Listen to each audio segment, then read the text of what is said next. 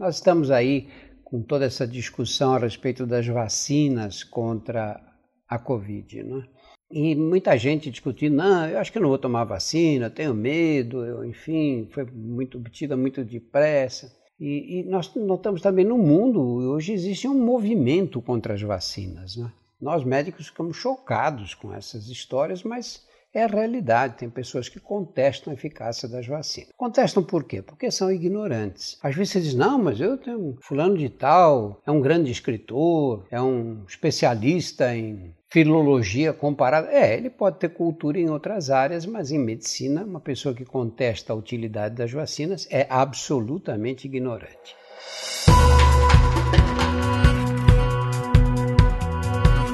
Olá, eu sou Drauzio Varela e aqui você vai ouvir outras histórias.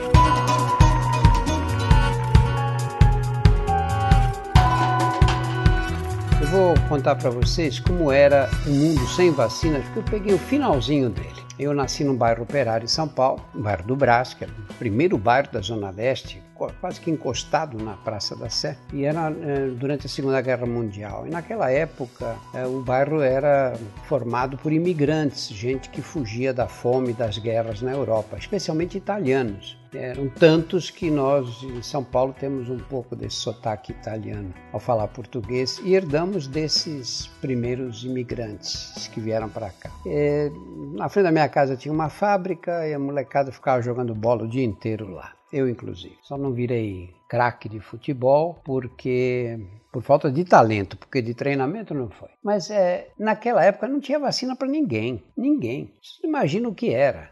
Todos nós tínhamos aqui chamadas doenças da infância: sarampo, cachumba, rubéola, catapora, difteria, todas as doenças da infância. Parece que era um tributo que a criança tinha que pagar para chegar à adolescência e à vida adulta. Tinha que sobreviver a essas doenças aí. A mais temível delas era a poliomielite. Quando você via uma criança com febre que ficava meio largadinha, como as crianças ficam mesmo quando estão com febre, os pais ficavam enlouquecidos, achando que era a poliomielite porque a doença, primeiro alguns morriam de poliomielite e outros ficavam com defeitos ortopédicos para sempre. Em todas as salas de aula, tinha aquelas crianças andando com aquelas próteses antigas, super precárias, né, que faziam aquele barulho metálico no chão. Meninos e meninas que carregariam esses problemas ortopédicos, puxariam a perna, teriam problemas de movimento pelo resto da vida. O, as, as, as outras doenças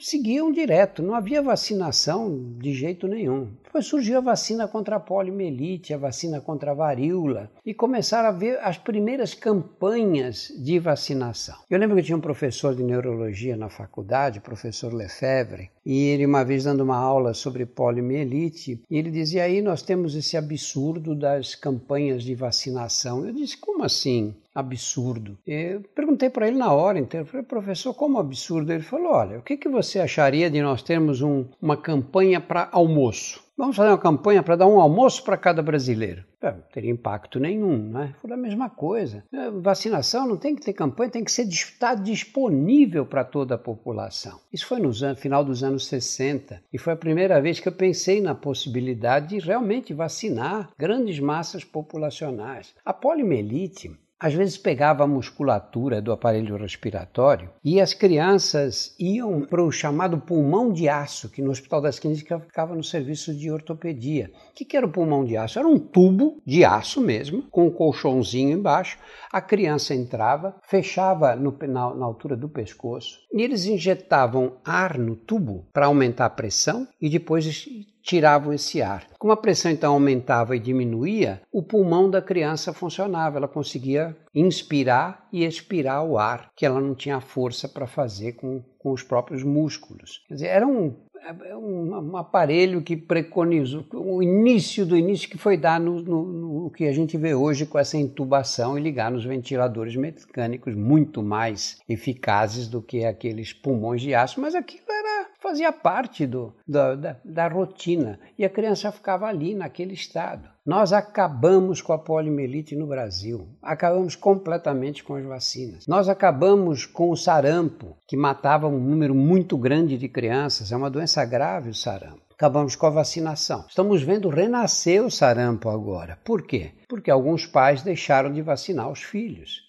E aí a doença voltou. Não é só no Brasil, não. Voltou na Alemanha, voltou em vários lugares da Europa. A Alemanha teve dois anos atrás um surto de sarampo grave que matou várias crianças. Deixa de vacinar, volta tudo ao que era antes. Não, uh, hoje vocês devem ter ouvido falar aí no auge da Covid, na tal de imunidade de rebanho, que nós médicos não gostamos desse termo. É, seres humanos não formam rebanhos, né? A gente prefere chamar isso de imunidade coletiva. Mas vocês ouviram falar nisso, né? Não existe imunidade de rebanho imunidade coletiva sem vacina. Nós acabamos com o sarampo no Brasil, conseguimos essa imunidade coletiva. Paramos de vacinar, voltou o sarampo. E agora, para eliminar de novo, o que, que nós vamos ter que fazer? Vacinar outra vez. O Brasil desenvolveu o maior programa, ou um dos maiores programas de imunização gratuitas do mundo. Você pega a criança, leva na unidade básica de saúde, ela toma uma série de vacinas. São 17 vacinas que o SUS disponibiliza sem custo nenhum. Muito bem. É, não é fácil num país desse tamanho. Mas todas as crianças, praticamente do país, têm acesso. O programa de imunizações brasileiro é muito bem organizado.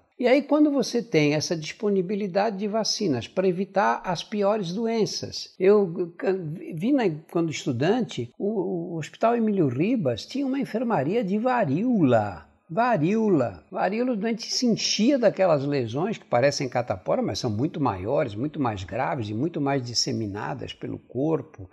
Muitas se infectava. A varíola tinha uma mortalidade alta, que beirava aí, andava ao redor de 20%. Nós tínhamos varíola no país. A vacina não só acabou com a, com a varíola no Brasil, como também acabou com a varíola no mundo. Nunca mais houve um caso de varíola. E a varíola foi um flagelo na história da humanidade por séculos e séculos. Exterminou populações indígenas contaminadas é, pelos, pelos europeus que, que vinham para as terras do, do Novo Mundo. A varíola foi um desastre na Idade Média, foi coisa, acabou, não existe um caso no mundo há anos. Então, as vacinas fizeram essa revolução toda. Elas são as principais responsáveis pelo aumento da expectativa de vida que aconteceu no século XX. Em 1900, nós tínhamos aí uma expectativa de vida na Europa desenvolvida ao redor de 40 anos. No Brasil, mal chegava aos 40 anos. O que fez dobrar praticamente essa expectativa de vida durante o século XX foram as vacinas, o saneamento básico e a qualidade, os antibióticos, lógico, e a qualidade da alimentação. Mas as vacinas tiveram um papel preponderante. Foi, graças às vacinas é que nós passamos a ter pessoas que vivem 80 anos. Hoje morre uma pessoa de 70 anos na família, a gente diz que morreu moço. Não tivessem sido vacinadas, as pessoas morreriam na muitas delas morreriam na infância. Então, essa discussão a respeito das vacinas, eu digo que é esses grupos anti-vacinas é, são grupos formados por pessoas ignorantes, pessoas que não conhecem a história e pessoas que não têm ideia do que é a medicina. Armam teorias que, quando você lê, parece que elas têm lógica, mas elas são completamente infundadas. Ainda bem que nós criamos as vacinas. E vai ser às custas das vacinas que nós vamos nos livrar de muitas doenças que mataram os nossos antepassados.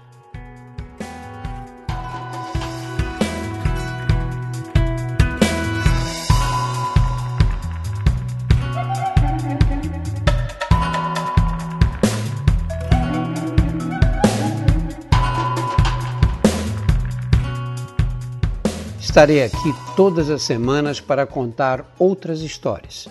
Não deixe de assinar nosso feed nos agregadores de podcast e seguir as redes do portal Drauzio.